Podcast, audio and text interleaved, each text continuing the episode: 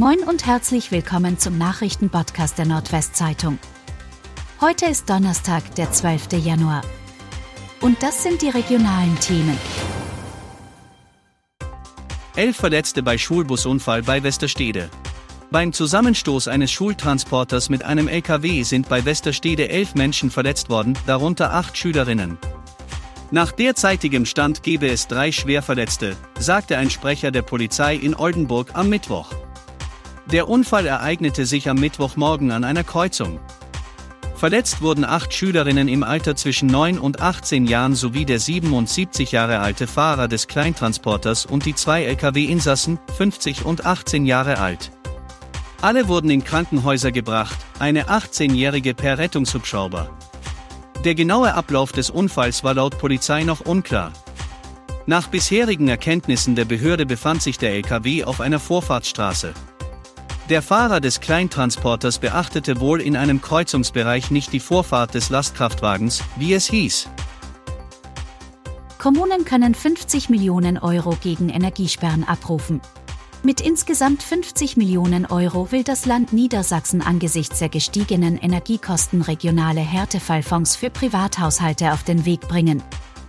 Die Fonds sollen dazu beitragen, dass Energieversorger keine Energiesperren für Gas, Strom oder Fernwärme gegen Familien in einer finanziellen Notlage verhängen, wie das Sozialministerium am Mittwoch in Hannover mitteilte. Interessierte Landkreise und kreisfreie Städte können ab sofort eine Verwaltungsvereinbarung unterschreiben und damit Zuschüsse für einen Fonds in ihrer Region beantragen. Das Land übernimmt ein Drittel der Kosten, wenn die Kommunen gemeinsam mit den örtlichen Energieversorgern einen Härtefallfonds auflegen.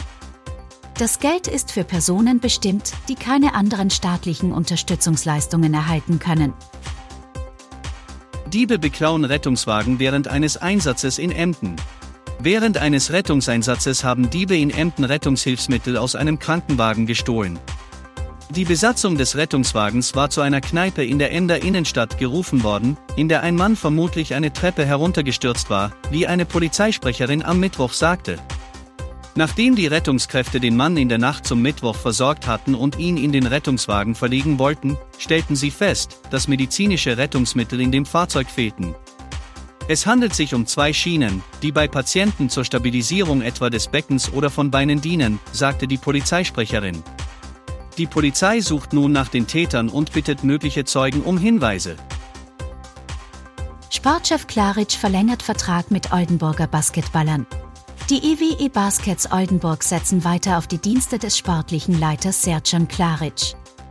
Der 50-Jährige hat seinen im Sommer auslaufenden Vertrag um drei Jahre bis 2026 verlängert, gab der Basketball-Bundesligist am Mittwoch bekannt. Der gebürtige Bosnier ist seit vielen Jahren in unterschiedlichen Rollen für die Oldenburger Basketballer tätig.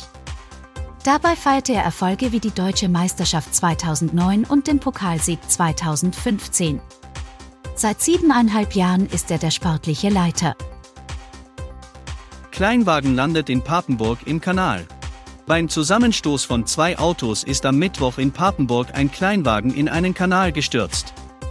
Der 30 Jahre alte Fahrer des ins Wasser gefallenen Wagen blieb dabei unverletzt, wie die Polizei mitteilte. Er konnte sich selbst aus dem Fahrzeug befreien. Laut Polizei übersah am frühen Morgen eine 34 Jahre alte Frau den von rechts kommenden Kleinwagen, als sie von einer Grundstückseinfahrt auf die Straße fahren wollte. Beim Zusammenstoß rutschte der kleinere Wagen in den Kanal. Die 34-Jährige verletzte sich dabei leicht. Der Sachschaden liegt bei rund 9000 Euro. Und das waren die regionalen Themen des Tages. Bis morgen.